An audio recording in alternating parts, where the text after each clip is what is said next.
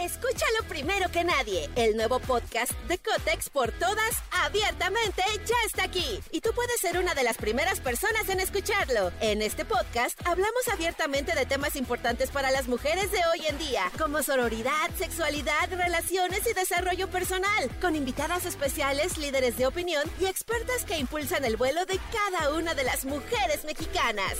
Sintoniza a Cotex por todas hoy mismo. Vuela una, volamos todas. Estás escuchando Jordi Anexa, el podcast. Oigan, este, o ayer fue eh, eh, la Met Gala.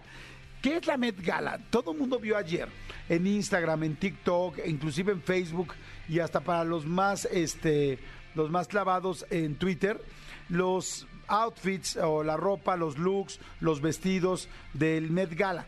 ¿Qué es el Met Gala? Porque todo el mundo vio que si ayer Leto disfrazado de, de, este, de mm, gato y no sabían por qué, que si a Doja Cat eh, hablando como gatito también, que si a mucha gente de blanco y de negro, que por qué todo el mundo estaba así y por qué y qué es el Met Gala. Pues les platico rapidísimo para la gente que lo estamos descubriendo o que no lo sabe. Miren, el Met Gala es una eh, celebración que lleva muchísimos años. Es como los premios Oscar de la moda, prácticamente. Son los premios Oscar de la moda. Este, este evento hace en el Museo Met, que es el Museo Metropolitano de Arte, que es en Nueva York, que está en una cierta parte de Manhattan. Y, este, y esto se hace para recaudar fondos para el Costume Institute eh, del Museo del Met, ¿no? Del Metropolitano de Arte. Esto se hace desde hace muchísimo, desde el 48, imagínense nada más. Y todos los años, o sea, al principio era una cenita donde costaba como 50 dólares, bueno, no como, 50 dólares entrar, que ya era una lana en el 48, imagínense. Y todo era, bueno, pues evidentemente para los fondos del Instituto del Metropolitano, ¿no? Este. Escúchalo primero que nadie. El nuevo podcast de Cotex por todas, abiertamente, ya está aquí. Y tú puedes ser una de las primeras personas en escucharlo. En este podcast hablamos abiertamente de temas importantes para las mujeres de hoy en día, como sororidad, sexualidad, relaciones y desarrollo personal, con invitadas especiales, líderes de opinión y expertas que impulsan el vuelo de cada una de las mujeres mexicanas. Sintoniza a Cotex por todas hoy mismo. Vuela una, volamos todas. El asunto es que año con año se ha ido haciendo, se ha ido haciendo, se ha ido haciendo y se invita a quién? Se invita a, este, por supuesto, actores eh, hollywoodenses, eh, se invita a deportistas, se invita a gente también de repente de la política, se invita a muchos socialités. Es como donde se juntan todos los mundos y evidentemente el mundo de la música. Este, entonces, primero conseguir una invitación para el Met Gala, pues es como que quién, a quién quieren invitar. Segundo, este, de qué tema va a ser. Todos los años hay temas distintos. De repente puede decir, ok, vamos a hacer el tema, por ejemplo, hace como 6, 7 años hicieron el tema eclesiástico, de iglesias. Entonces, todo el mundo tenía que manejar los diseños sobre el rollo de la iglesia. Otro año, de repente, era, bueno, pues ahora vamos a hacer los 60. Otro año, vamos a hacer tal cosa, ¿no? Ahora, lo cañón de este asunto es que cada artista no crean que van y se hacen uh, este, sus, eh, sus vestidos o sus outfits o sus trajes, los hombres o como sea, porque ya todo está genderless, o sea, sin género, que ya están mezclada la ropa de hombre y de mujer. No crean que se van a hacer con el sastre de Coruña o que se van a aquí artículo 123 a hacer sus trajes, sino que realmente los trajes los hacen las casas más importantes, los hace Hermes, los hace Gucci, los hace este Versace, los hacen todas esas casas y todos los diseñadores, o sea, para un diseñador poder hacer que un artista o una celebridad lleve su traje al Met Gala es como un súper, súper, súper éxito, porque pues también hay diseñadores emergentes. Pero aquí sí, todas las casas, Gucci, Chanel, tal, todas se dejan ir sobre los artistas para el Met Gala. Ahora, ¿a quién invitan? Invitan a la gente que está muy metida en la moda, este, a la gente que es muy famosa en este momento como celebridad o como actor o actriz, y también tiene que ver con el tema del año. Por ejemplo, eh, este año hay un diseñador que falleció hace poco que se llama Karl Lagerfeld, que era este alemán, bueno, que sí, lamentablemente era alemán, eh, bueno, más bien, no lamentablemente, lamentablemente falleció, era alemán y lamentablemente falleció hace muy poquito tiempo, pero Karl Lagerfeld es como una ultra hiper institución. ¿Por qué? Porque Karl Lagerfeld, además de ser un diseñador muy cañón, él fue quien llevó a Chanel, que es una de las casas pues, más grandes, a como todo este nuevo mundo de un Chanel más de moda, más actual, más, pues sí, más, más, este, más actual. Entonces, este, como que Chanel era muy clásico, muy clásico, y cuando contratan a Karl Lagerfeld, eh, Chanel se empieza a hacer mucho más moderno, más moderno, más moderno. Chanel había inventado, por ejemplo, Coco Chanel inventó los pantalones para las mujeres, inventó el vestido negro, que es este vestido negro muy típico de Chanel, que es básico, así como que toda mujer tiene que tener un vestido como este, en fin. Entonces, este, Chanel fue muy importante en toda la parte clásica, pero después como que se fue medio quedando atrás con todas las otras casas de diseño y Karl Lagerfeld entró al quite y madre santa, o sea, hizo cosas muy padres para Chanel. Entonces por eso Karl Lagerfeld es muy, muy importante. Karl Lagerfeld era como súper de humor negro, súper eh, fuerte con ese rollo, como con sus comentarios, muy gandalla, pero al mismo tiempo era un súper, hiper, hiper, hiper talentoso. Entonces la gente lo respetaba muy cañón.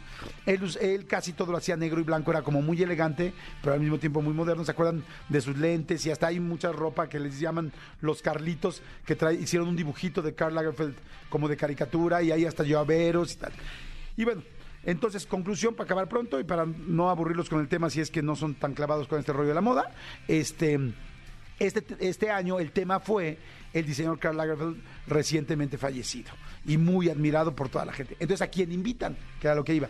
Pues invitan a la gente que fueron las modelos de Karl Lagerfeld, ¿no? Entonces, si era, este, no, no, recuerdo quiénes eran las modelos, Giselle Bunchen o tal, o no sé, eh, Kate Moss, Naomi Campbell, fíjense, ellas sí eran, este, entonces ellas fueron sus modelos.